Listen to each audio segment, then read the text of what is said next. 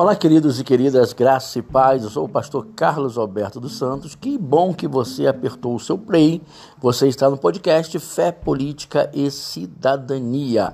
O tema que nós iremos abordar hoje é enchentes enxurradas, pessoas desabrigadas, ruas cheias de água, pessoas que perderam tudo devido às casas cheias, devido à grande demanda de chuvas.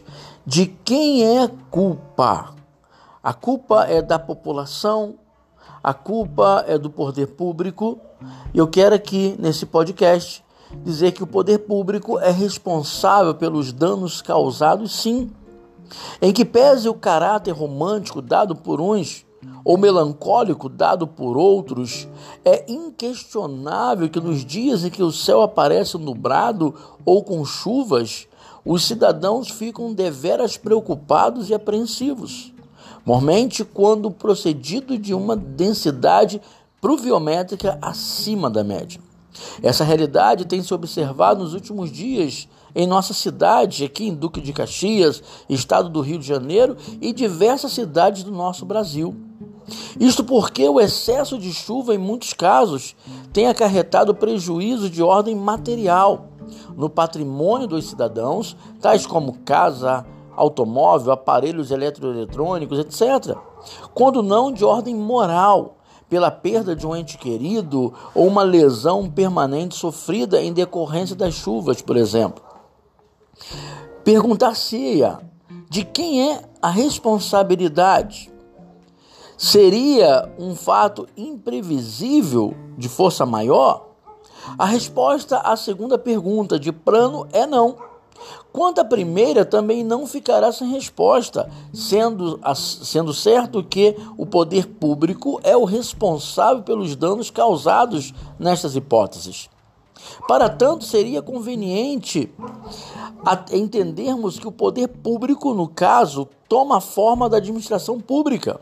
Seu significado é amplo e apresenta várias formas.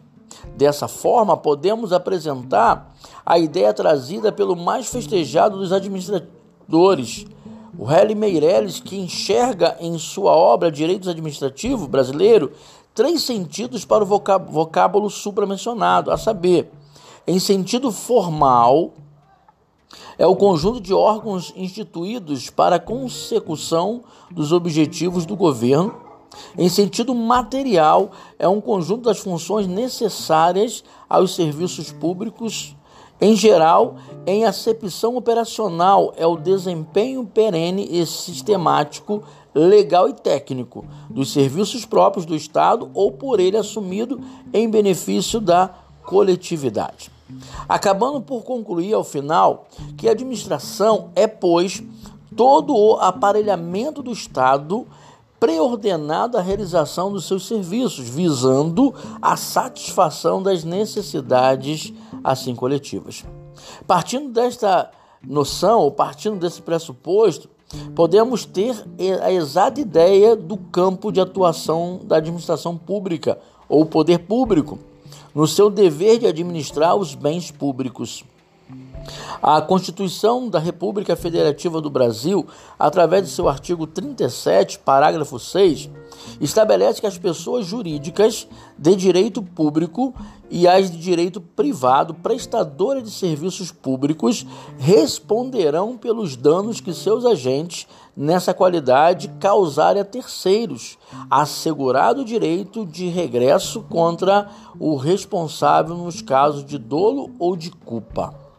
Essa responsabilidade exige a fixação do nexo causal, ou seja, causa e efeito, entre o dano produzido e a atividade funcional desempenhada pelo agente estatal, havendo exceção apenas nas hipóteses previstas na lei, ou seja, a culpa da vítima no evento, força maior ou caso fortuito.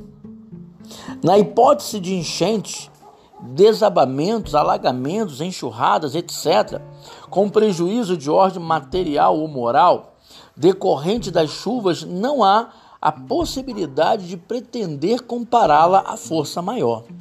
A doutrina procura excepcionar a regra da exclusão da responsabilidade estatal em caso de força maior, quando aliada a ela vier um omisso do poder público na consecução do serviço. Trata-se do exemplo clássico e atual em algumas cidades brasileiras das enchentes provocadas pelas chuvas que poderiam ter sido sim evitadas com a devida limpeza de bueiros e galerias pluviais ou através de melhor conservação de seus canais e comportas, que é o caso do Pilar, ou fiscalização e alertas nas áreas de encostas e morros, etc. Cabe lembrar que o artigo 30 da Constituição Federal permite ao município legislar sobre assunto de seu interesse, o que autoriza a Câmara Municipal legislar sobre mecanismos relacionados às enchentes, enxurradas, alagamentos, etc., já que esta tem sido um dos grandes problemas locais. Também não podemos esquecer que, em especial, a municipalidade poderá oferecer grandes prejuízos econômicos se for condenada à indenização sobre danos causados às pessoas pelas enchentes, como já falamos acima. Esta responsabilidade é objetiva, ou seja, a vítima não precisa provar a culpa do poder público, apenas o fato enchente os danos. Nem sequer pode o poder público, a administração pública, alegar a imprevisibilidade do evento natural chuva não nos parece, pois está se tornando cada vez mais previsível, posto que a uma, a, a uma os aspectos históricos geográficos dão a ciência, sim, da possibilidade da referida ocorrência. Há duas, a tecnologia e os inventos realizados na construção civil e contratual, os seguros, permitem a tomada de medidas preventivas. A três, os tributos pagos pelos contribuintes, dentre as suas finalidades, esta está de evitar os danos decorrentes desta ocorrência, chuvas. Nesse sentido, enchentes, transbordamento de córregos, insuficiência da seção de vazão, obras de canalização não concluídas, demora, ineficiência da administração municipal, enfim, isso tudo é, é, são decisões reformadas, são decisões que cabe ao poder público.